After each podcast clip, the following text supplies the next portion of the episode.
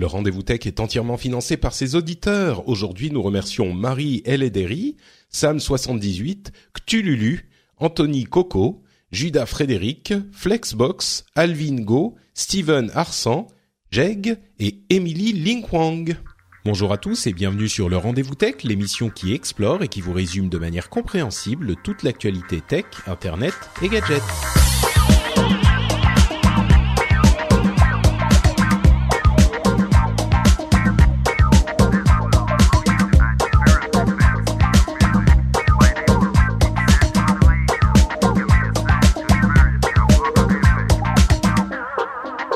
Tous et bienvenue sur le Rendez-vous Tech, l'émission où on vous résume toutes les semaines l'actualité tech, internet et gadgets. On vous résume ça de manière compréhensible, agréable, sympathique à écouter. Euh, ça vous fait passer un, une bonne petite heure en notre compagnie et en plus, j'espère, vous apprenez quelque chose.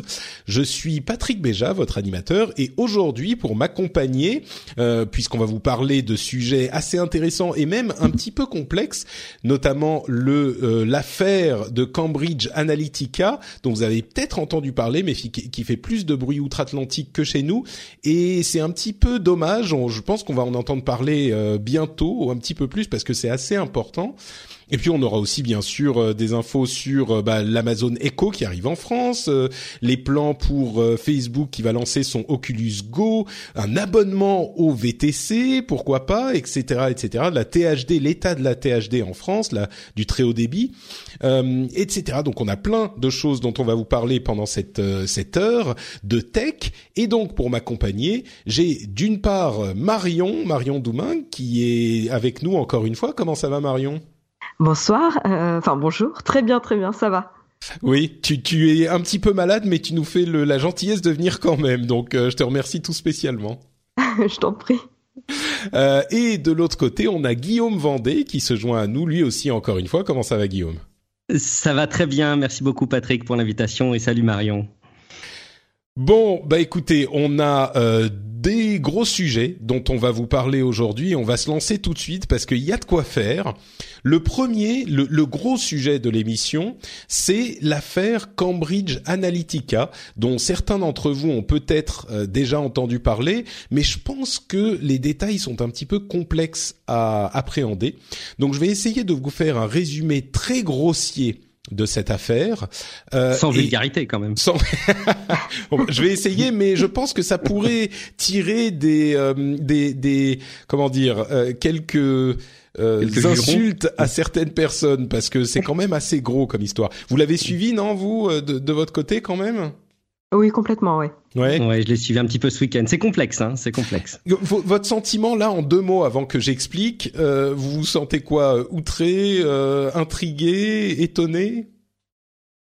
Alors, euh, de mon côté, c'est pas vraiment une surprise puisqu'on avait déjà eu euh, des informations euh, il y a quelque temps euh, liées à ce, ce type d'usage des données. Mhm. Donc, c'est pas vraiment une surprise, sauf que là, on a beaucoup plus de détails justement. Ouais. Ouais, moi je confesse que c'est quelque chose que j'ai découvert ce week-end et euh, bah, c'est assez édifiant, même si euh, parfois on a envie d'avoir des, conclusions un peu rapides de, de, Facebook est encore très fautif et encore fait de grandes bêtises, ce qui est vrai mais pas que. Donc euh, je pense que c'est c'est plus subtil que ça, quoi.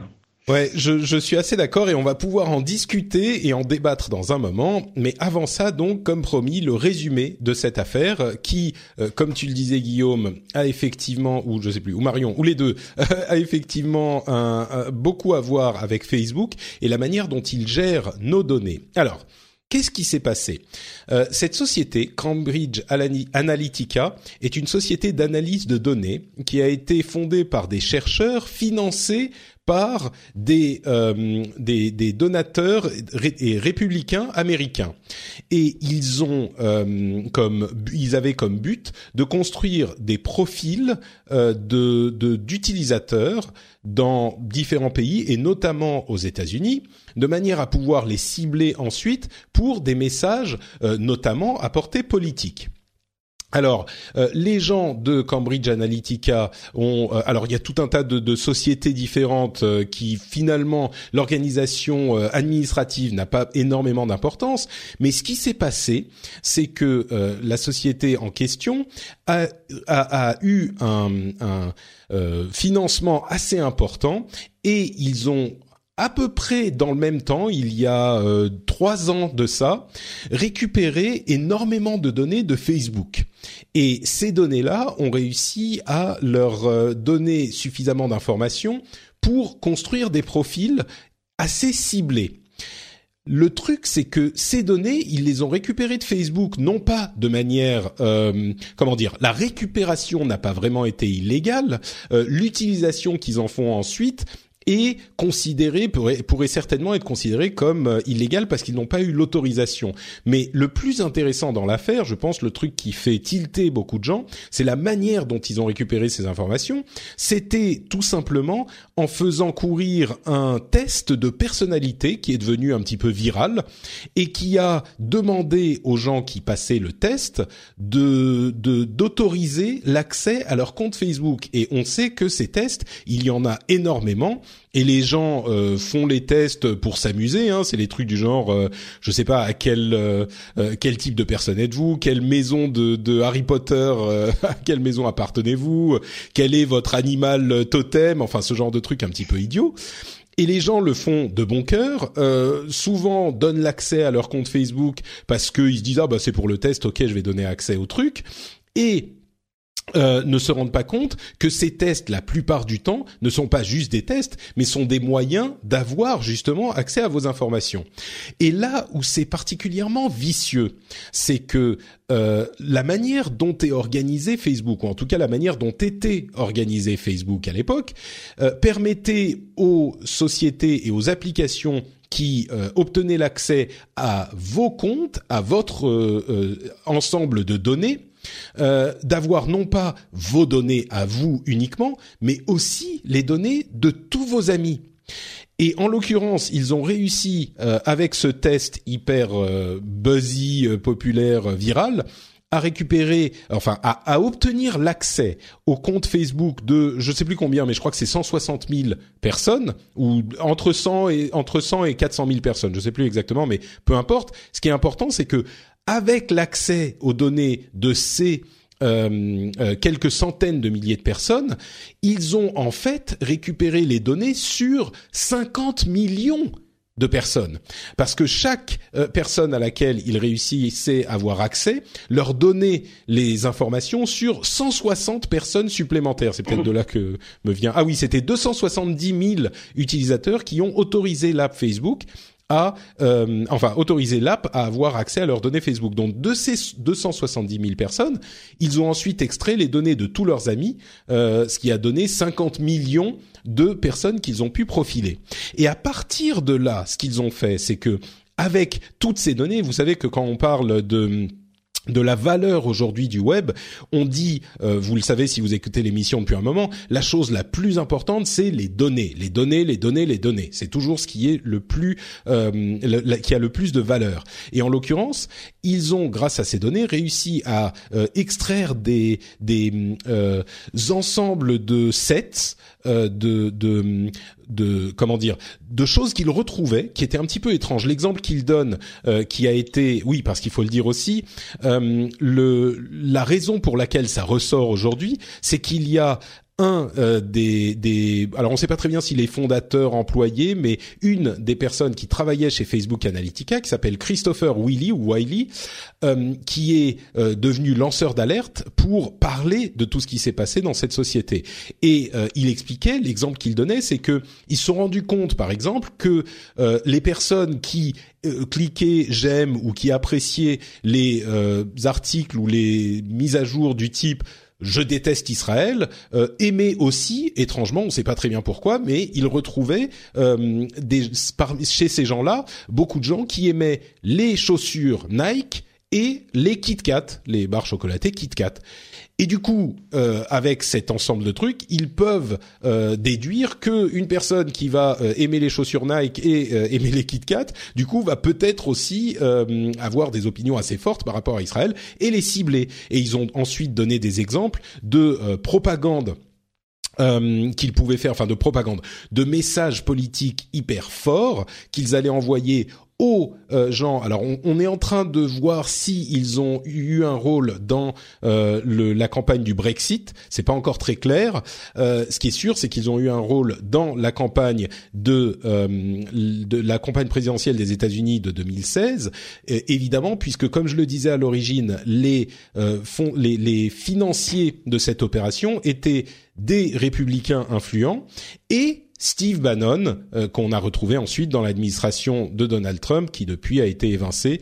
Euh, mais clairement, Steve Bannon est aussi euh, l'un des, des, architectes de cette nouvelle guerre culturelle et guerre d'information qui est en train de se livrer aux, États-Unis et qui a vraiment des, des, conséquences importantes et on l'a vu euh, a, a mené à l'élection de Donald Trump.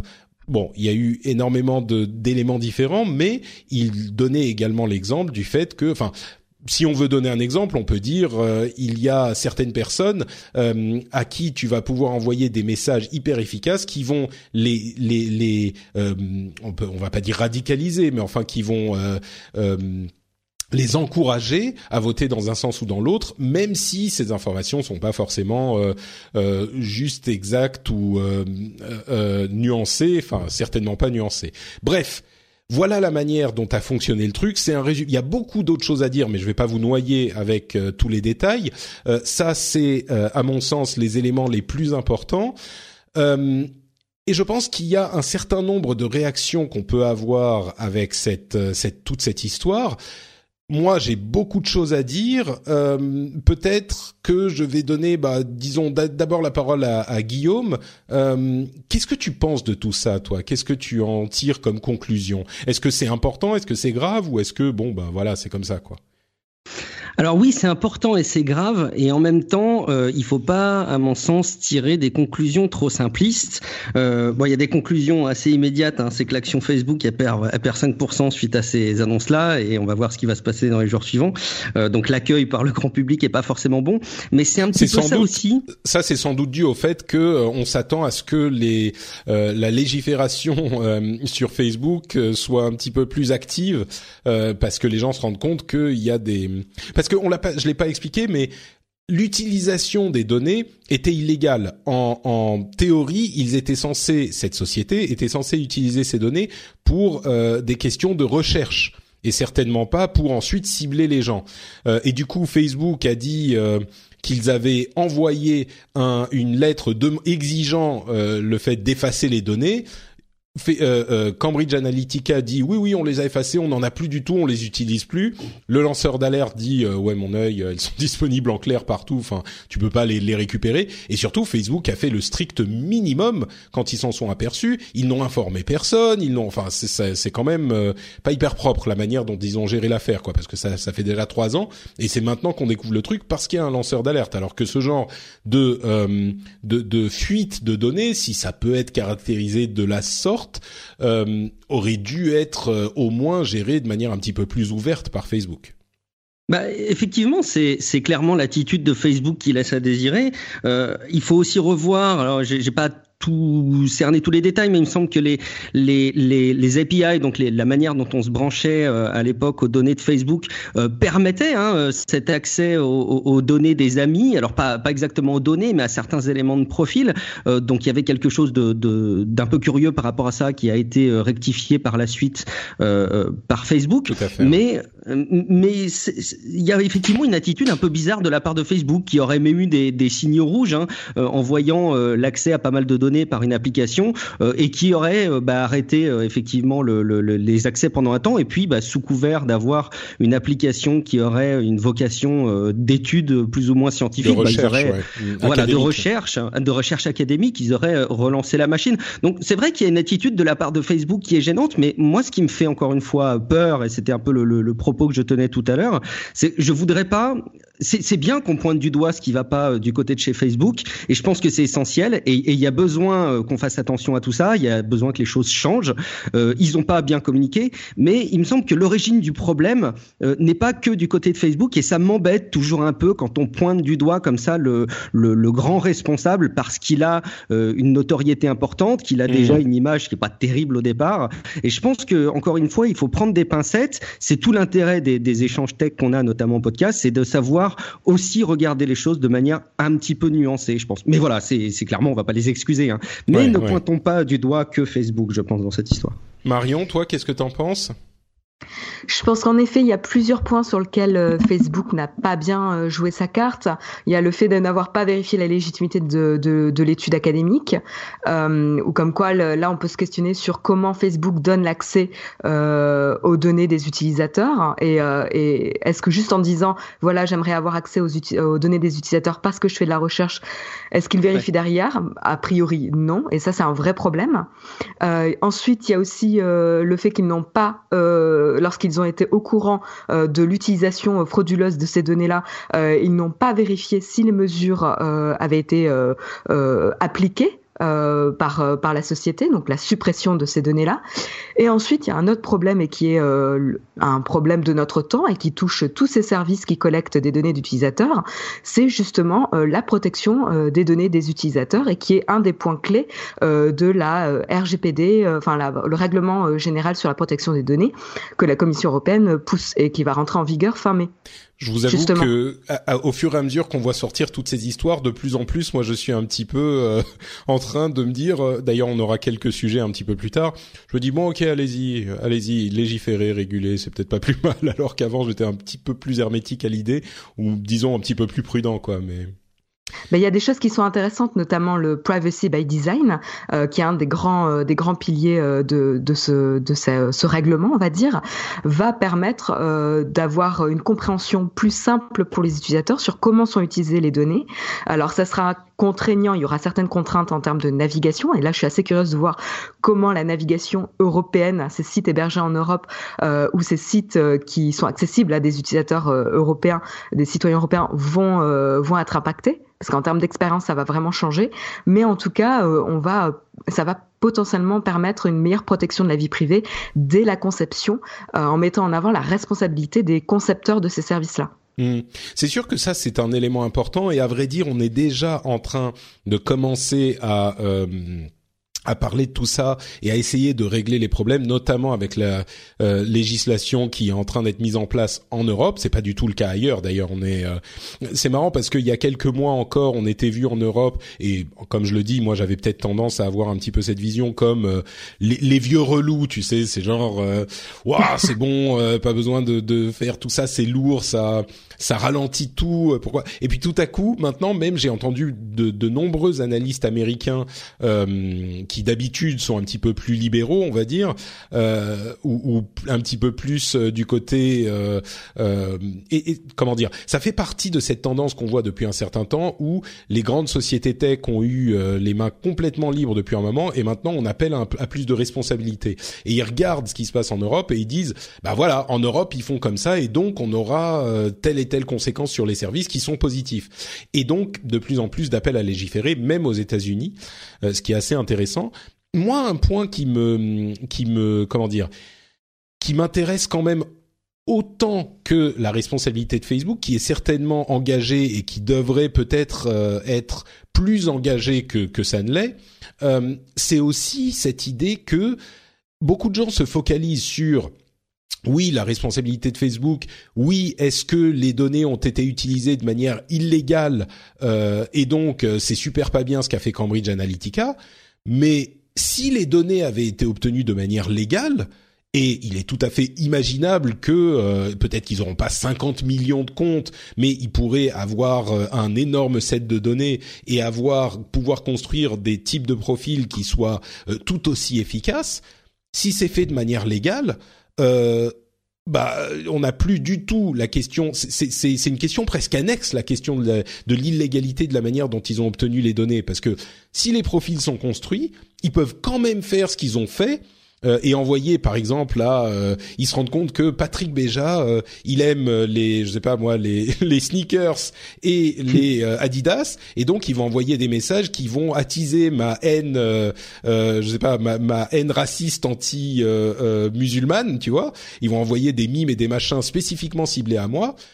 Mais là il y a rien d'illégal c'est uniquement euh, la partie construction du profil. S'ils ont les données qui relient entre eux tous les points, et, c'est ça qui m'inquiète plus au final, c'est que l'histoire de Cambridge Analytica est euh, frustrante et inquiétante parce qu'ils ont utilisé les données qu'ils auraient pas dû utiliser, ok, ça c'est une chose. Mais ce qu'ils ont fait, c'est simplement euh, une technique qui peut être répliquée sans problème finalement. Et là, on est, on n'a pas vraiment de solution. Et, et hum, je ne sais pas comment on peut s'en sortir de cette euh, partie de la problématique. Je ne sais pas si vous avez la même préoccupation, mais moi, c'est surtout ça qui m'inquiète. Bah, euh, oui, clairement, parce qu'en plus, euh, enfin, si on va même sur le terrain de la légalité, euh, je crois avoir lu qu'ils se sont appuyés dans le cadre de la, mise en place de cette étude sur le dispositif de Mechanical Turk, donc qui est une espèce de plateforme par Amazon qui permet de commander des, actions. et en gros, l'action, c'était pour un ou deux dollars. On répondait donc au quiz, là, l'application This is your digital life, et puis on, branchait son profil Facebook, ce qui n'était pas a priori possible selon les conditions générales d'utilisation de Mechanical Turk. Donc, de toute façon, tu, as raison dans le sens où, sur le plan légal, sur le plan du respect des conditions d'utilisation, euh, de toute façon, euh, euh il y avait un non-respect déjà. Mais c'est vrai que c'est pas là où il y a le plus gros problème, c'est pas là où il y a le plus gros malaise.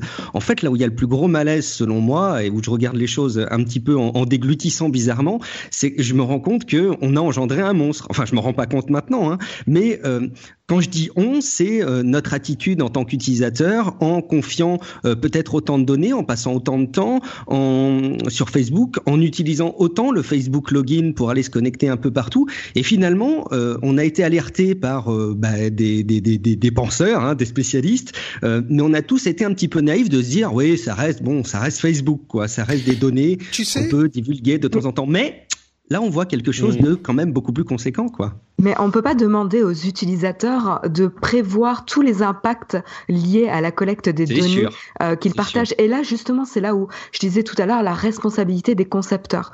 Euh, et pour pour cela, je vais vous renvoyer notamment à une conférence euh, que j'ai eu la chance euh, de voir. C'était en février ou mars, je ne me souviens plus. C'était Interaction 18 qui se déroulait à Lyon. Et c'était Alan Cooper qui a fait un, une présentation, une conférence euh, qui s'appelait The Oppenheimer Moment. Et en gros, euh, donc euh, Robert Oppenheimer, hein, physicien américain, qui euh, justement était le directeur du projet Manhattan et qu'on appelle le père de la bombe atomique. Et donc justement, ça appelait à prendre la responsabilité de ce que l'on conçoit et de d'imaginer comment les outils que l'on conçoit aujourd'hui et les services que l'on conçoit aujourd'hui peuvent impacter dans le futur le, la société, la démocratie potentiellement, la liberté de chacun. et c'est justement là, c'est un rappel à l'ordre pour les concepteurs de produits, de services, de plateformes sur euh, sur notre responsabilité et sur l'éthique que l'on doit avoir lorsque l'on travaille pour ce genre de hmm. choses. Et Moi, je euh, pense vraiment, c'est très intéressant. Moi, je pense qu'il y a un petit peu de ça, et, et je pense que, euh, comme on le disait aussi, il faut contraindre euh, la responsabilité par la loi quand c'est approprié aussi. Euh, mais je crois que le problème dépasse tout ça au final. C'est un problème de technologie, et la technologie, enfin, je sais plus, je connais plus les, je me souviens plus de l'expression en français, mais the cat is out of the bag. Tu vois, le chat est sorti du du du, du sac. Euh, c'est quoi les On peut plus remettre les sardines dans la boîte. On peut plus. Ah. L'histoire de chat et de sardines m'a perdu là. Donc, euh, on peut plus remettre les sardines dans la boîte. Tu vois, c'est clair comme mm. comme image. Euh, c'est fini, c'est sorti. C'est comme on a euh, une, une, interview sur npr.org de euh, Lyudmila Savchuk qui est une euh, une euh, blogueuse, une journaliste russe qui a passé du temps chez le IRA, le Internet Research, Research Agency, l'usine à troll euh, de Saint-Pétersbourg, qui a posté tous ces trucs dont on a parlé des, des milliers de fois. Et enfin, oui, on peut. Moi, je, je, je continue à penser que peut-être qu'il faudrait un, un, internet moins anonyme. On avait, je rejoins un petit peu Guillaume et, et, Marion d'ailleurs, quand vous dites euh, on a on, on, a c'est un petit peu la fin des illusions quoi. On, nous on rêvait d'un truc euh, entièrement euh, sans contrôle où tout était merveilleux, où mmh. tout était bon. On en a parlé plusieurs fois dans l'émission, mais là je veux dire bon, si on a un petit peu moins d'anonymat, peut-être qu'on peut réussir un petit peu à contrôler cette usine à trolls, mais tant qu'il y aura de l'anonymat partout, bah on peut pas euh, altérer ça. Le, le, le reportage, enfin l'interview qu'elle donne est assez édifiante et, et c'est tellement euh, vicieux parce que maintenant qu'on sait qu'il y a tous ces trolls, on va peut-être même arriver à se dire euh, quand il y a quelqu'un qui poste un truc qui, qui contredit euh, ce que je pense, bah peut-être que peut-être que c'est un troll quoi, ou je vais ne pas. Enfin, il y a quelque chose de vraiment vicieux dans cette dans toute cette histoire, mais oui, on peut essayer de faire les choses de manière plus éthique. Tiens, un autre exemple. En Chine, euh, ils sont en train de euh, mettre en place, enfin, ils ont mis en place un système de euh, crédit social, c'est-à-dire qu'on acquiert du crédit ou on perd du crédit social en fonction de ce qu'on fait. Euh, et ce qu'on fait, ça peut être euh, genre euh, je, je, suis arrêté, je, je, perturbe la paix de la de, de, de, du pays, ou je, enfin ça peut être tout et n'importe quoi, ou ça peut être je, je est-ce que je sais moi, enfin bon, bref. Et ça peut être des choses assez anodines. Oui, oui, oui, complètement. si on ne paye pas une amende au, au moment où il faudrait, diffuser des fausses informations, par exemple, ça peut rentrer dans le dans le cadre du truc. Traverser en feu rouge, hein. ça en fait partie. Par exemple, et et en fonction de notre crédit, euh, de notre score social, c'est peut-être un meilleur terme, le score social, on va pouvoir ou pas pouvoir euh, prendre des avions, prendre des trains, etc. Alors c'est la Chine, ok, mais ça montre bien que c'est un problème de euh, c'est complètement orwellien ce truc mais ça montre bien que c'est un problème de technologie. Et je pense pas qu'on va pouvoir tout à coup euh, revenir dans une situation où tout ça n'existe c'est pas que ça n'existe pas ou tu vois c'est pas parce qu'on va les concevoir avec un, un, un petit peu plus d'éthique à l'esprit que tout à coup ces problèmes vont disparaître euh, la technologie, de la même manière que la bombe atomique, bah, on a dû euh, et on doit encore euh, vivre avec et trouver un moyen de s'adapter à notre vie avec. je pense que là, on va pas résoudre ces problèmes. Il va falloir les endiguer autant qu'on peut et, et, et, apprendre à vivre avec. Et ça, ça va prendre un moment, quoi. Je, je, je, suis pas aussi euh, pessimiste que toi en disant qu'il va mhm. falloir apprendre à, à, vivre avec ces problèmes. Tu penses euh, Je pense que justement, il faut apprendre à gérer ces innovations technologiques, euh, l'arrivée de la collecte de data qui permet euh, euh, de faire plein de choses, de, de, du ciblage publicitaire évidemment et la politique, euh, mais pas que. Donc il y a des choses qui sont positives, mais il y a aussi des choses négatives, comme avec toute avancée technologique. et c'est là où, lorsqu'on est concepteur, ça fait partie de notre boulot, de notre travail de tous les jours de penser euh, aux effets positifs et négatifs pour pouvoir mieux préparer le terrain de l'avenir. Alors ça ne veut pas dire qu'on euh, qu'on voit dans le futur et qu'on va pouvoir empêcher euh, tous les usages déviants des innovations technologiques, mais ça peut préparer le terrain en tout cas. Ouais. Oui, effectivement. Bon, je dirais en conclusion, d'une part, ne faites pas ces quiz débiles sur Facebook. Euh, j'espère que là, ça sera. J'avoue, moi, je les ai faits. Hein. T'as as cité Harry Potter euh, et ah oui, bah oui, Harry Potter, quoi. bon, et moi, j'utilise pas trop Facebook, donc je les ai pas faits. Mais euh, bon, écoute, Marion, un mauvais point. et d'autre part, ce que je dirais aussi, c'est que les gens qui nous ont dit ah mais voilà, on le savait, on avait dit que machin. Je dirais oui, mais là encore, les gens vont pas arrêter d'utiliser Facebook. Oui, on va dire ah il faut pas, il faut comme ça. Là pour le coup, je rejoins un peu plus, je te rejoins un peu plus, Marion. Je dirais, il faut au moins que oui, n'importe qui peut faire n'importe quoi, mais les grosses sociétés, il faut inclure un petit peu de d'éthique aussi, même si je, disais que c'est pas forcément facile il y a un instant, mais il faut qu'ils aient euh, au, au, comment dire au, au qu'ils soient forcés à avoir un petit peu plus d'éthique et ça se fait par la loi finalement. C'est le seul moyen, par euh, la contrainte. Pas, de que. Non? Justement, euh, tu vois, Facebook, je crois que c'est une des, je crois que c'est la seule société euh, tech aujourd'hui qui a une équipe qui euh, travaille sur l'éthique justement dans le produit. Oui, disons que c'est pas force. Moi, je pense que c'est la, la, peur de la législation et d'autre part l'opinion publique qui s'est tellement retournée sur cette dernière année. D'ailleurs, on a une liste des sociétés les plus aimées aux États-Unis et toutes les sociétés tech ont dégringolé. Elles étaient genre 1, 2, 3, 4, 5 et elles se retrouvent 20e, 30e, 10e, machin. Donc L'éthique, ça devient la nouvelle écologie. Hein, ça devient le truc mm. qui, auparavant, était perçu un peu comme une contrainte et qui va être petit à petit euh, perçu comme euh, comme un avantage. Donc, il faut qu'ils en tirent parti, tout simplement. Ouais, ouais. Ah, j'aime bien cette euh, cette analogie. Effectivement, l'écologie il y a 20 ans, c'était un petit peu ah qu'est-ce qui nous font chier, c'est c'est tree huggers. ça, ça fait partie des enjeux de notre temps aussi. C'est mm. pour ça. C'est vrai, ouais. Bon, donc voilà pour ces, ces, ce gros sujet de euh, Cambridge Analytica. Il y aurait énormément de choses à dire en plus, mais euh, on a déjà passé pas mal de temps dessus. J'espère que ça vous aura un petit peu éclairé votre lanterne et que vous aurez euh, pesé le pour et le contre dans cette affaire. Une, chose à dire, j'ai l'impression d'avoir coupé quelqu'un avant qu'on avance. Non, non c'est bon. je crois Très bien. Bon bah c'est vrai qu'on a on a quand même fait à peu près le tour, je pense. Donc une ce qui pas facile avec ce sujet. Hein, oui, fou. Franchement, euh, j'espère j'espère que les auditeurs penseront qu'on a fait un bon boulot. C'est vrai que c'était pas évident. Vous pouvez venir nous le dire dans les commentaires, bien sûr, si vous avez des choses à ajouter ou des remarques à faire sur ce qu'on a dit. Euh, une petite pause avant de passer à nos news et rumeurs. Euh, une petite pause pour vous rappeler que cette émission est financée non pas par de la publicité, non pas par des sociétés tierces qui viendraient vous euh, aspirer vos données, pas du tout.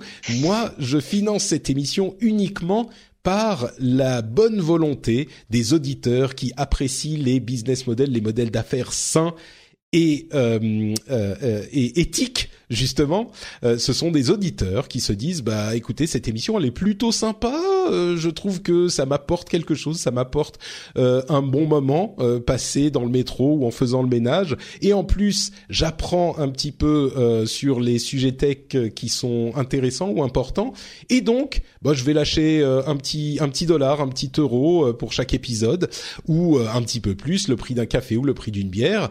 Donc merci à vous tous qui choisissez de faire ça. Et particulier, merci à Julien, Nico Chaz, Cyril Corroyer, Salim, David Devilliers, Monsieur Pascal Gavoto, Berzellard, Nicolas Weinsibert, Laurent Godin et Julien Delrieux. Merci à vous tous et à tous ceux qui soutiennent l'émission. Ça me fait euh, vraiment plaisir, ça me va droit au cœur et en plus euh, ça me permet de me nourrir et de payer mon loyer, ce qui est et les pampers. presque encore plus important. Oui, les pampers. Je, je crois que je l'entends pleurer euh, avec ma femme. Je me suis exilé à la cuisine pour pouvoir faire l'émission. C'est il, il dort on n'entend rien. Non, bah, très bien, parfait. Ok, tout va bien. Parce que je peux vous dire que euh, moi je l'entends. Peut-être pas tout de suite, mais bon, bref. Bon, parlons un petit peu plus de Facebook, mais avec un, un, côté un petit peu positif. Tiens. Euh, on a a priori une date pour le lancement de l'Oculus Go. Vous savez, c'est ce casque de réalité virtuelle que Facebook va lancer et visiblement ça serait à la conférence de développeurs de Facebook, la F8, qui aura lieu le 1er mai. Et c'est un casque donc de réalité virtuelle autonome euh, qui a tout le savoir-faire de la société Oculus dont on sait qu'il euh, travaille sur ses enfin qui travaille sur ses projets depuis un bon moment et qui devrait coûter autour de 200 dollars. Et pour moi comme je le disais à son annonce, ça va être le je pense le vrai début de la réalité virtuelle. On va voir ce que ça donnera, mais donc ça arrivera peut-être dès le 1er mai. Donc vous avez euh, allez six semaines pour commencer à économiser pour le commander. J'espère qu'il sera disponible en France euh, tout de suite. Euh, vous y croyez vous à l'Oculus Go ou moi je moi je pense que si la, la réalité virtuelle va décoller, ça sera avec ce type de, de casque et personne n'est mieux placé que Facebook et Oculus pour ça.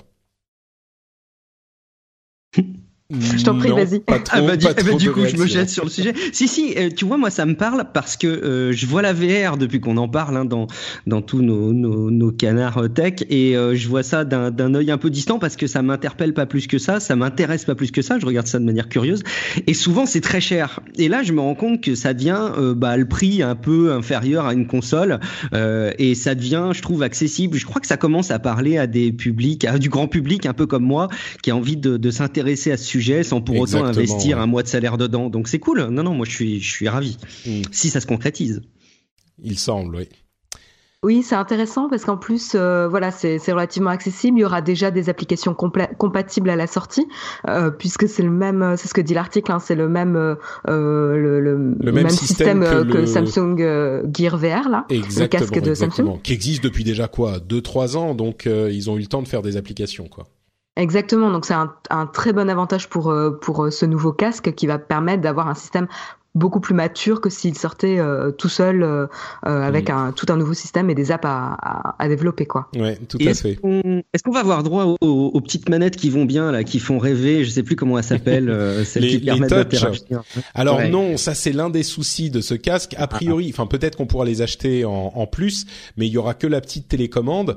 c'est vrai que la réalité virtuelle de mon expérience, sans les manettes qui captent les mouvements et qui vont modéliser vos mains dans l'espace de réalité virtuelle, c'est un petit peu que la moitié de l'expérience. Mais bon, pour 200 dollars, euh, les, manettes, je pense, coûtent 150 pour deux, donc pour la paire, euh, quelque chose comme ça. Mais bon, pour ce prix-là, tu vois, c'est, c'est, on peut pas tout avoir non plus. Mais c'est vrai que ça... clé boîte en carton quand même. Est-ce que ça fonctionnera avec l'Oculus Go? Parce qu'ils disent que justement il n'y a pas du tout de technologie de tracking. Alors, ça, je sais pas, je sais pas trop. Peut-être pas, non. Peut-être que ça sera pas possible. On, attendra le. Ouais, pour moi, c'est pour ça qu'il est aussi peu cher en fait. Je pense que c'est vraiment un premier aperçu euh, de la VR avec ce, cet Oculus Go. Et c'est vrai que sans les mains, c'est c'est moins bien. sans les mains, c'est moins bien. bon, un autre truc qui sort chez nous, pour le coup, là, on est sûr que ça va sortir en France. Euh, euh, c'est le l'Amazon Echo qui enfin, enfin euh, va arriver. Il faut que je retrouve la date d'ailleurs. Je ne l'ai pas noté. honte à moi. C'est quand Je ne sais plus. Bon, bref, c'est c'est c'est en cours, c'est en cours. Euh, L'Amazon. Je sais pas si on a la date exacte d'ailleurs.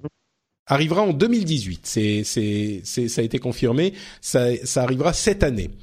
Euh, donc Bon, euh, Amazon Echo en France, est-ce que vous allez vous jeter dessus? On connaît tous hein, maintenant, on a tellement entendu parler des enceintes connectées. Euh, L'Amazon Echo est la plus euh, populaire d'entre elles. Euh, c'est, c'est, et elle n'était pas encore disponible ici, contrairement à, au Google Home. Vous allez vous jeter dessus? Ah bah, moi, oui, je vais me jeter dessus. J'ai mon Google Mini déjà, je suis, je suis super fan. Et donc, depuis le temps qu'on nous le vend outre-Atlantique, il faut quand même tester. Par contre, je me posais la question, je me demandais si Amazon a autant de notoriété euh, dans un pays tel que la France qu'aux États-Unis. Et je me demande si le grand public peut autant être euh, euh, intéressé par une enceinte connectée Amazon que ne peut l'être le public des, des, des États-Unis, par exemple. Je sais pas, je me rends pas tout à fait compte. J'ai l'impression que outre États-Unis, dans d'autres pays, ça marche bien aussi, mais je suis quand même curieux de voir ce que ça peut donner là encore auprès du grand public. Il faudra mm. regarder ça. Oui, c'est très intéressant. Je me pose la même question euh, concernant la perception d'Amazon euh, en France. Euh, D'ailleurs, j'avais rencontré quelqu'un qui faisait partie d'Amazon euh, et qui travaillait sur le Echo justement. Et, et c'est, je suis assez curieuse de voir comment ils ont ils ont conçu la chose et notamment avec l'assistant Alexa là. Est-ce que il va être aussi performant? C'est c'est une vraie question. Oui, et, j'avoue que même encore aujourd'hui, et pourtant Dieu sait que je, suis tout ça, j'ai toujours pas complètement compris à quoi ça sert ces enceintes euh, connectées. Oui, ça te donne la météo, oui, ça va te lire le le, les news euh, quand tu lui demandes. Oui, ça va te mettre une euh, un article sur ta liste d'achat d'Amazon mais je suis pas certain d'en avoir l'utilité. Peut-être que du coup, toi, Guillaume, qui est qui est fan du Google Home Mini, euh, tu tu vas tout de suite lui trouver une utilité. Mais moi, je bah, reste un peu perplexe, quoi tu verras quand ton bébé aura grandi de 3 ans, qui demandera des blagues et les, et les bruits du tigre à son assistant vocal, euh, ça t'énervera autant que ça t'enthousiasmera. Mais c'est des petits détails, hein, c'est pas, ça va pas révolutionner le quotidien, mais tu vois, tout bêtement, le matin, on arrive dans le salon, bah, on demande à l'assistant de lancer la, la radio, euh, de donner les news de la journée, et euh, bah, tout simplement, le petit geste qu'on faisait avec la radio ou de lancer la télé, bah, ça peut être des interactions qu'on fait avec ces assistants-là. Après, de là à dire que ça change la vie, euh, non, faut pas exagérer non plus. Hein. Mais c'est marrant, ça me fait penser à, aux cartes sans contact. Euh, j'en avais parlé déjà dans l'émission, les cartes de paiement sans contact. Avant que je ne commence à les ah utiliser, je me disais, mais enfin, qu'est-ce que c'est que cette connerie? Ça prend deux secondes de mettre un code PIN. En plus, c'est plus sécurisé. Euh, ça va, ça va pas non plus. Et en fait, j'adore les cartes sans contact quoi c'est vraiment une mm. histoire de euh, pratique versus sécurité à la limite mais maintenant je trouve ça hyper pratique et je suis hyper content d'en avoir donc peut-être que ça sera un petit peu du même acabit Je pense qu'en effet, c'est exactement lié aux habitudes, hein, au changement mmh. d'habitude qu'on peut avoir au quotidien. Euh, toi, tu parlais des, des, cartes sans contact. Moi, je commence tout juste à les utiliser, euh, pour être ah honnête. euh, mais euh, par contre, je suis très très habituée à mon paiement euh, N26. donc là, je suis complètement accro avec les notifications, etc. en temps réel. Mmh. mais par contre, ce que j'ai commencé à utiliser, c'est la domotique avec les ampoules connectées. Ah Et avant, j'avais la même réaction, genre en quoi c'est compliqué de se lever pour pour aller toucher l'interrupteur et ben en fait maintenant que j'ai des routines, c'est juste que c'est ça fait partie de mon quotidien et je n'ai pas c'est effortless. Enfin j'ai pas d'effort j'ai pas besoin d'y penser et euh, ça correspond à ma routine habituelle. Donc ça fait vraiment partie des habitudes mais il y a quand même un apprentissage à avoir je pense Ouais, c'est vrai. Ouais, juste pour terminer hein, sur le sujet, mais je vous assure, faut, faut voir euh, les, les, enfants avec ce, ce type d'interface. C'est juste dingue. Déjà, ils sont hyper à l'aise avec le tactile. Évidemment, ils sont ils sont nés avec, euh, mais il suffit de leur montrer qu'en posant une question, on a une réponse. Ils sont hyper imaginatifs. Ils font leurs devoirs avec, euh, et, et, ça devient un peu la la, la, la phrase gimmick du, des repas en famille. C'est demande à Google, tu vas voir ce qu'il va te dire.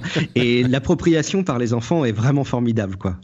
Bon, je suis sûr qu'on a des gens qui vont nous dire que c'est que c'est terrible de donner encore du pouvoir à, à ah Google et Amazon. Je peux pas forcément leur jeter la pierre, mais bon. Euh, je, suis, désolé, je, rajoute encore un mot. Il y a le site de la CNIL hein, qui donne des indications justement pour les sur les sur les assistants personnels qui sont pas euh, bébêtes. Enfin, c'est des c'est tout un petit guide qu'il y a sur euh, euh, la façon dont on peut gérer les assistants personnels, rappeler que ça capte des données, qu'on a la main dessus, etc. C'est pas complètement idiot d'y jeter un coup d'œil. D'accord. Donc le site de la CNIL, comme toujours, bon à consulter. combien d'abonnés la, au très haut débit y a-t-il en France? Est-ce que vous le savez? Bon, vous avez peut-être vu les notes de l'émission, mais...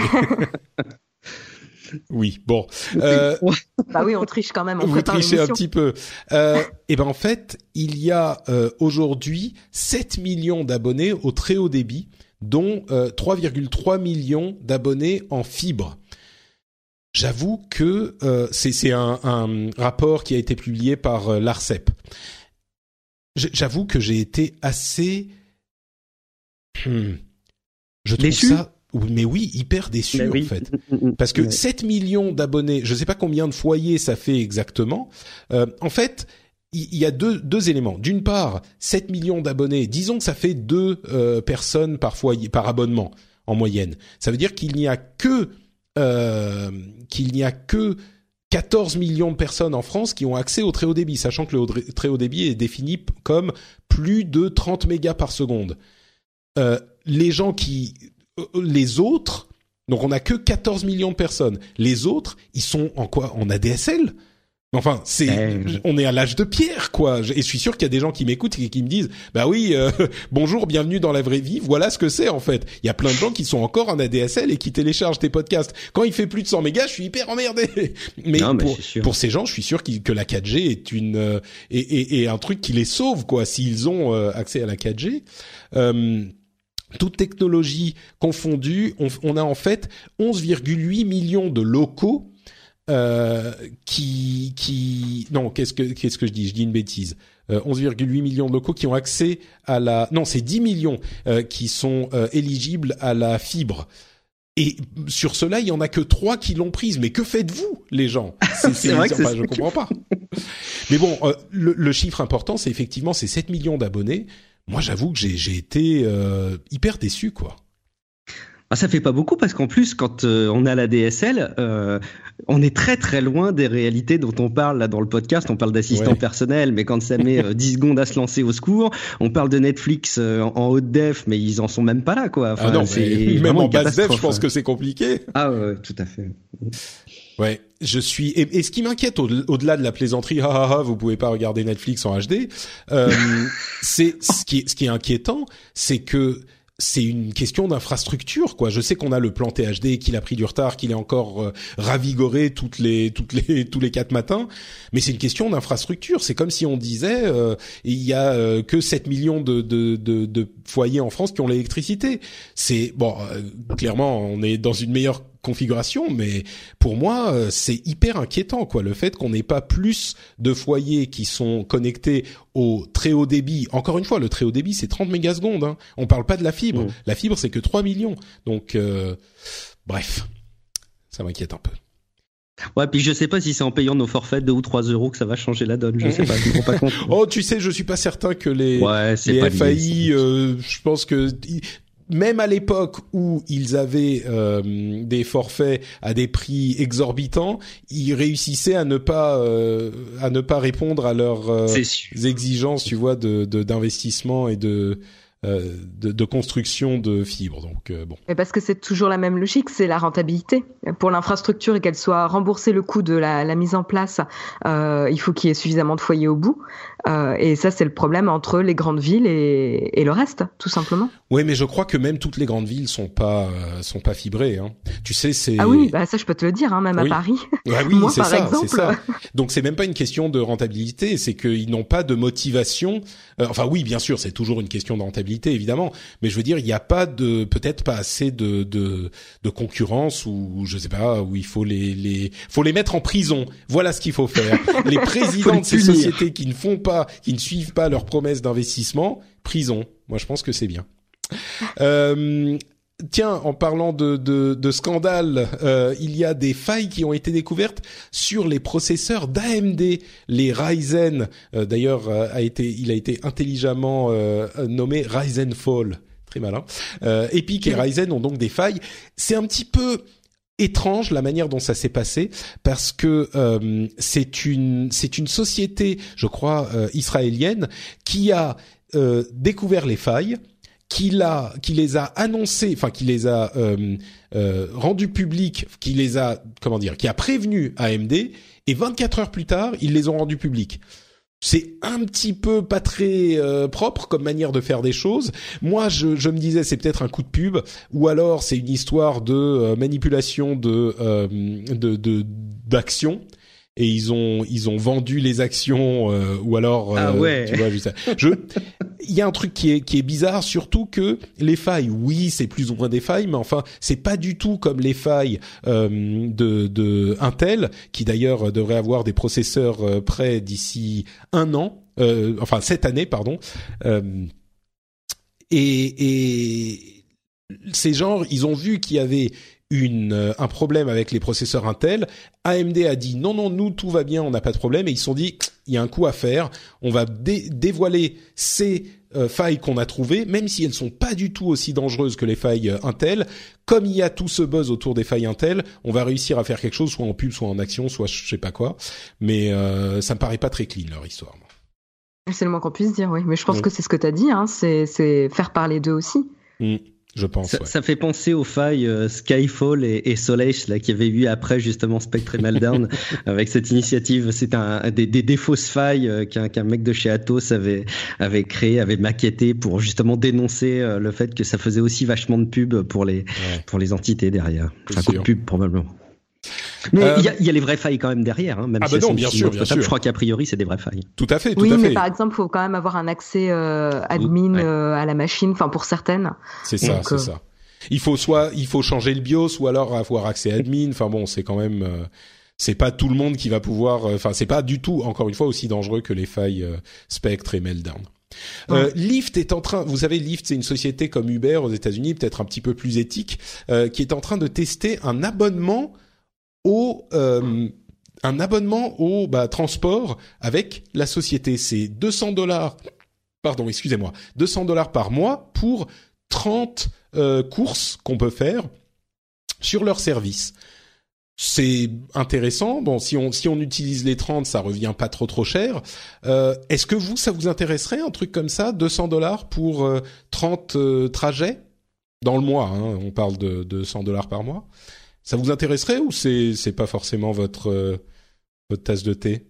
Alors, je trouve l'idée euh, assez maligne euh, pour les, les, gros utilisateurs ou ceux qui sortent beaucoup et qui n'ont pas forcément envie de, de s'embêter. Mais euh, mais moi, après, je suis pas une très grande utilisatrice et ça me pose quand même un problème.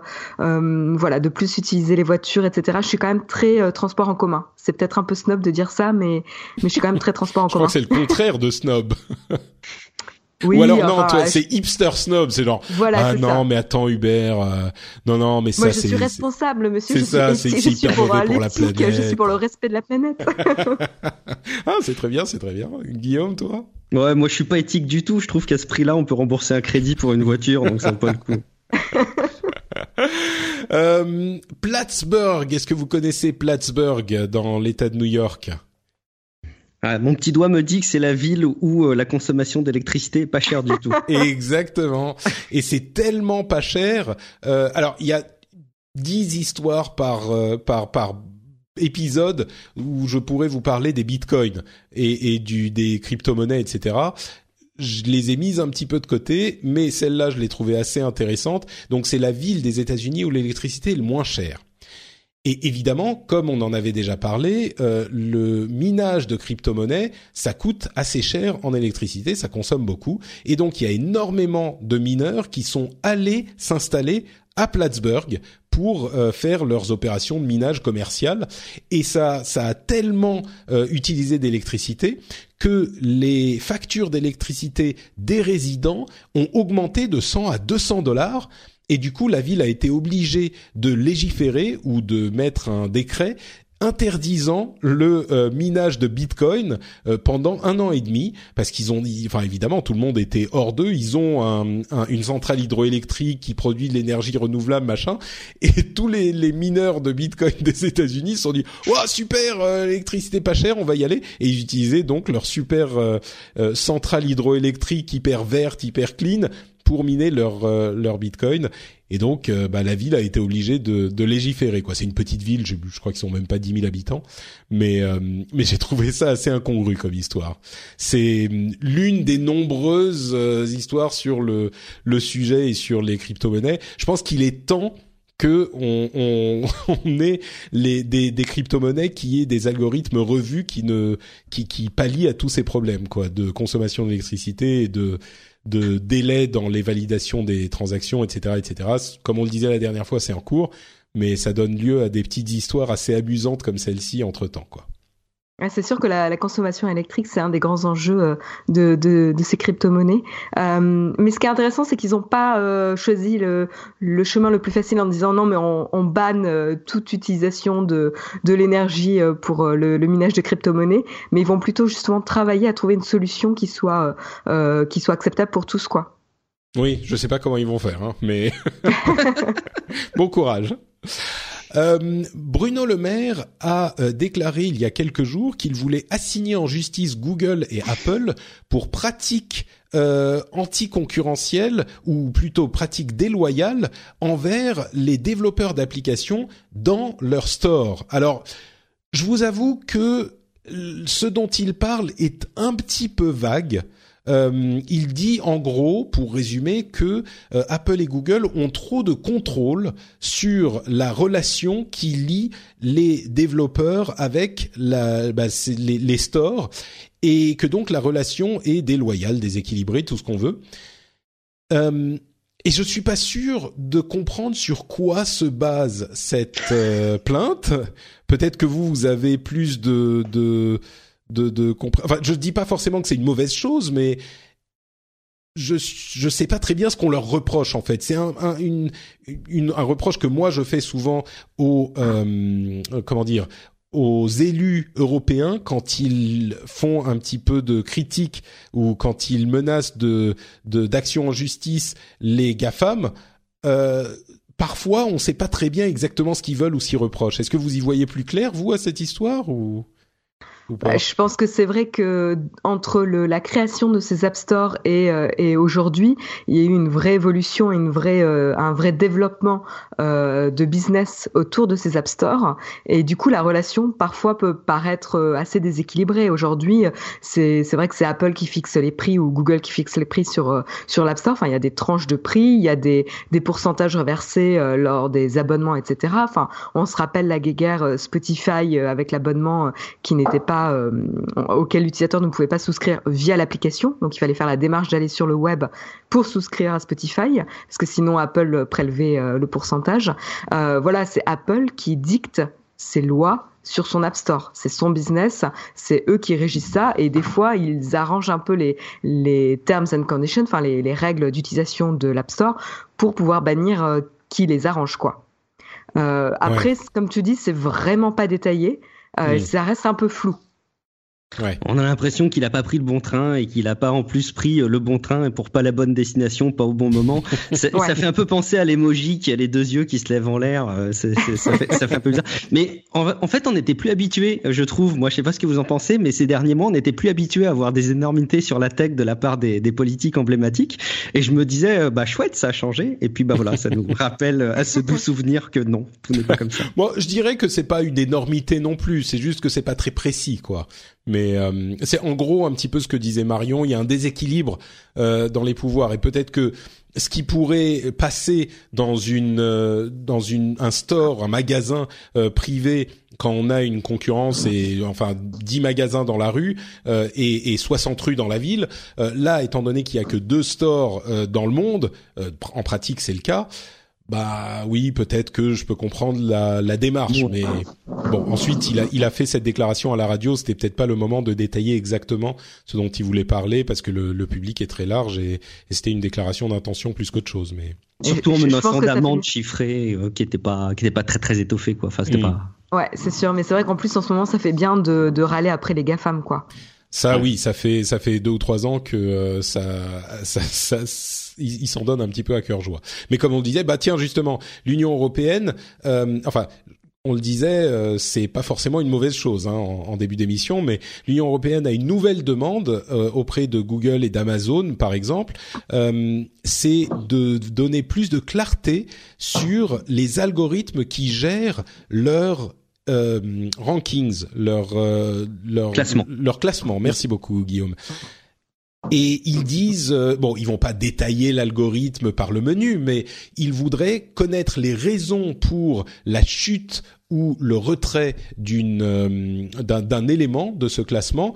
si quelqu'un chute dans le classement ou si quelqu'un est retiré carrément du classement, il faudrait qu'on sache pourquoi et donc qu'ils aient un petit des, des, des, guidelines ou des explications un petit peu plus claires. là, c'est toujours un petit peu compliqué parce que plus on est clair, plus euh, ça permet aux gens de euh, manipuler le système en fait. Donc c'est pour ça que généralement ces sociétés sont euh, au contraire pas du tout claires sur la manière dont fonctionnent leurs algorithmes. Mais bon, là l'Union européenne ne demanderait pas précisément l'algorithme non plus, mais juste un petit peu plus de clarté ça, je ne sais pas encore très bien quoi en penser. Il faudrait peut-être, euh, il faudrait peut-être un petit peu plus de, comment dire, euh, étudier le sujet un petit peu plus. Mais je suis entre pourquoi pas, peut-être que ça pourrait être bien et euh, ah oui, mais si on commence à donner des détails, ça va donner des résultats contre-productifs dans les classements justement avec des, des, des gens qui vont savoir comment faire pour remonter et, de manière artificielle, quoi. Pas sûr. Mm. Oui, aujourd'hui, Google euh, donne plutôt des bonnes pratiques pour euh, pour s'assurer d'un d'un bon ranking euh, dans les résultats de recherche. maintenant, au lieu de de mettre en avant les bonnes pratiques, ils vont devoir se justifier de pourquoi tel résultat apparaît hmm. plus plus loin. C'est un petit peu bizarre comme comme demande et surtout généralement c'est pas lié à un seul point. je veux dire, c'est un équilibre de plusieurs points sur le site internet qui fait que celui-ci va va perdre des points dans le ranking. Quoi. Bon, ils peuvent donner une liste en même temps, ou bon, je sais pas.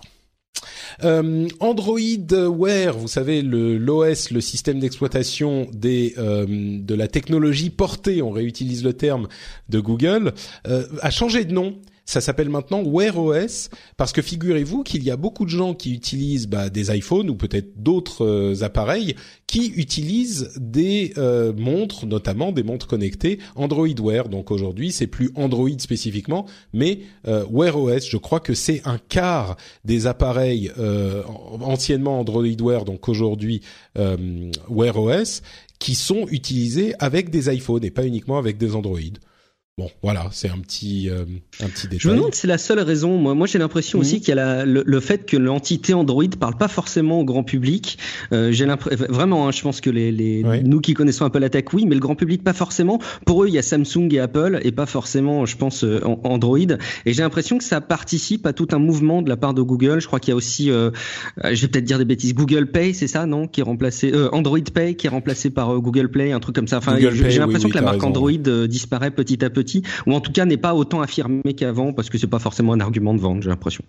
oui, c'est intéressant. Bon, en même temps, Wear OS, c'est peut-être pas aussi, c'est peut-être peut-être pas tellement plus. Euh, ah non, c'est clair. Il y a une marque à construire, c'est clair. Tu, tu vois le visuel, c'est Wear OS by mm. Ah oui, oui, effectivement, oui. Tu vois, et là, ne serait-ce que le, le, le, vocabulaire utilisé là pour le logo de Wear OS, ce sont les couleurs, de, Google, oui, tout à fait. avec les formes, euh, les formes euh, géométriques utilisées pour le logo Google, etc. Donc, en effet, euh, je pense que tu as complètement raison, mm. Guillaume. C'est vraiment pour mettre en avant la marque Google, qui est plus adulte et plus mature en termes de marque qu'un petit Android vert qui fait franchement pas très sérieux. Mm. Ouais. Effectivement. C'est des montres pour les gens, pas pour les technophiles, quoi. euh, Apple a annoncé un petit event média centré sur l'éducation. Alors ça sera une école, c'est le 27 mars, donc euh, bah, dans une petite semaine, euh, et ils vont se focaliser sur les les. Alors ils disent en anglais creative new ideas for teachers and students, donc des idées créatives euh, et nouvelles pour les les enseignants et les étudiants et les écoliers. Euh, on imagine sans doute la la euh, euh, l'introduction d'un nouvel iPad bon marché à 250 dollars à peu près, c'est ce qu'on ce que les rumeurs évoquent. Et on imagine également une offensive pour essayer de contrer le succès des Chromebooks qui sont en train d'envahir les écoles aux États-Unis mmh. notamment pour plusieurs raisons, hein, parce qu'ils sont faciles à utiliser, sécurisés. Euh, il n'y a pas de prise de tête pour les gens qui sont responsables de euh, la, du parc informatique des écoles. Et en plus, ils sont bon marché. Je suis pas certain qu'Apple réussisse à se battre sur ce créneau-là, mais bon, visiblement, ils vont essayer de faire quelque chose. Vous attendez quelque chose de cette petite euh, conférence ou qu'est-ce que vous en pensez? Moi, je me rappelle de la, la conf euh, Apple où ils avaient parlé euh, de, de, cette application là qui permettait de faire des e-books un peu un peu plus facilement pour l'éducation. Euh, J'y croyais vachement. Je me disais enfin euh, peut-être que c'est des, des solutions pour que nos enfants dans quelques années n'aient plus les gros cartables remplis. Bon, bah peine perdue. Hein. Je suis passé à l'école l'autre jour, ils ont toujours des cartables complètement remplis. donc, bah on peut encore espérer peut-être s'il y a un acteur à l'international qui peut faciliter ce genre de choses. Pourquoi pas Si ça peut aider dans l'éducation, tant mieux. Marion? Une idée? Euh, je suis pas vraiment euh, concernée par euh, la cible de cet article. ouais, pour être honnête, euh, ça fait longtemps que j'ai quitté un petit peu l'univers de l'éducation, donc j'ai un, j'ai, un peu trop de Ah non, ça, ça, c'est pas encore. Je suis pas encore prête pour pour partir. bon, bah écoutez, voilà pour euh, les sujets dont on voulait vous parler aujourd'hui. Je pense que ça va être euh, le la conclusion de cet épisode. Euh, merci à tous les deux d'avoir de m'avoir aidé à dépatouiller un petit peu tout ça. C'est vrai qu'il y avait beaucoup de choses dont on voulait parler, mais on a réussi à tenir en à peu près une heure. Je, je pense qu'on on y arrive peu, peu, à peu. Le format de l'émission hebdomadaire se euh, construit et, et, je pense qu'on réussit à, à, avoir un petit peu de régularité. Donc euh, merci à vous deux de m'avoir accompagné. Est-ce que vous pouvez rappeler aux auditeurs où on peut vous retrouver sur l'internet s'ils veulent un petit peu plus de vos douces voix ou de vos doux écrits? Euh, Marion. Euh, bah alors moi, vous pouvez me retrouver sur Twitter, ce sera le plus facile, à Aisea Design. Et les liens seront dans les notes de l'émission pour euh, Marion et bien sûr pour euh, Guillaume, les liens Twitter. Qu'est-ce que tu fais toi sur Internet? Allez, trois petits points rapides. Vous me retrouvez effectivement sur euh, Guillaume Vendée, donc tout attaché hein, sur Twitter. Euh, vous me retrouvez une fois par semaine dans Tech Café et une fois par mois dans Relife, un podcast qui vous aide à améliorer votre quotidien. Donc si vous êtes débordé par votre activité quotidienne, par vos, votre jeune bébé qui vous occupe oui, par plein de choses qu'on parle après l'émission, là, Guillaume. peut-être que ça vous intéressera. Super. Et pour ma part, c'est Note Patrick sur Twitter et sur Facebook. Si vous n'avez pas déjà supprimé votre compte Facebook, ce que vous pouvez faire d'ailleurs aujourd'hui, et vous le supprimez euh, grâce à la euh, GR. Ah, RGPD. RGPD, décidément. RGPD, euh, j'y arriverai jamais. Grâce à la RGPD, vous pouvez désormais effectivement supprimer votre compte Facebook, ce qui n'était pas tout à fait possible avant, ça prenait six mois, etc. Bref, mais si vous ne l'avez pas fait, vous pouvez aussi me retrouver sur Facebook, c'est Note Patrick, comme sur Twitter. Et euh, vous pouvez également retrouver l'émission sur frenchspin.fr. Il y a aussi le rendez-vous jeu qui est disponible sur le site et vous pouvez venir commenter sur euh, le, le, le, site dans les euh, bah, dans les commentaires tout simplement. Vous pouvez aussi aller sur iTunes pour laisser un euh, commentaire et une note, c'est toujours, ça fait toujours plaisir et ça nous aide toujours un petit peu pour euh, pour faire découvrir l'émission à de nouveaux éditeurs. Vous pouvez d'ailleurs simplement parler à vos amis de cette émission si vous pensez qu'elle pourrait euh, leur apporter quelque chose. si par exemple vous parlez à un moment de ce, cette histoire de Cambridge Analytica et que vous dites ah ouais bah vous voulez vous voulez être la personne cool dans la conversation, vous pouvez dire ah ouais non mais euh, dans le rendez-vous tech, euh, moi ils ont tout expliqué, vous devriez écouter, c'est vachement bien. Je sais pas si ça vous va passer pour la personne cool, mais moi ça me fera plaisir parce que comme ça vous, vous conseillerez le rendez-vous tech à quelqu'un d'autre. Et si vous voulez atteindre le niveau ultime de personne cool et de coolitude, vous pouvez bien sûr aller sur patreon.com/slash rdvtech et soutenir financièrement l'émission. Vous savez que euh, c'est scientifiquement prouvé. Les gens qui soutiennent l'émission sont 125% plus cool et intelligents que ceux qui ne le font pas. Donc après, vous faites ce que vous voulez, mais euh, voilà, moi je vous donne simplement les faits euh, et, et, bientôt on aura une campagne de ciblage sur Facebook qui pourra euh, donner ces, ces, données factuelles aux gens à qui ça peut être pour qui ça peut être important. Euh, c'est sur Patreon Analytica qui t'ont donné leurs chiffres. C'est ça, exactement, exactement. les profils des gens qui pourraient aimer le rendez-vous tech. Euh, c'est sur patreon.com/slash rdvtech. Le lien est dans les notes de l'émission. Ça prend deux minutes. Vous le faites si vous voulez. Vous donnez ce que vous voulez pour le nom nombre d'épisodes par mois que vous voulez. Si vous voulez faire deux ou trois épisodes, c'est vous qui voyez. Euh, et en plus de ça, vous pouvez vous arrêter quand vous voulez. Donc euh, voilà, franchement, il n'y a pas de raison de se priver. C'est un plaisir que vous pouvez partager avec euh, bah moi. Merci beaucoup. On vous remercie de nous avoir écoutés, on vous fait d'énormes bises et on vous donne rendez-vous dans une petite semaine pour le prochain épisode. Ciao à tous Ciao.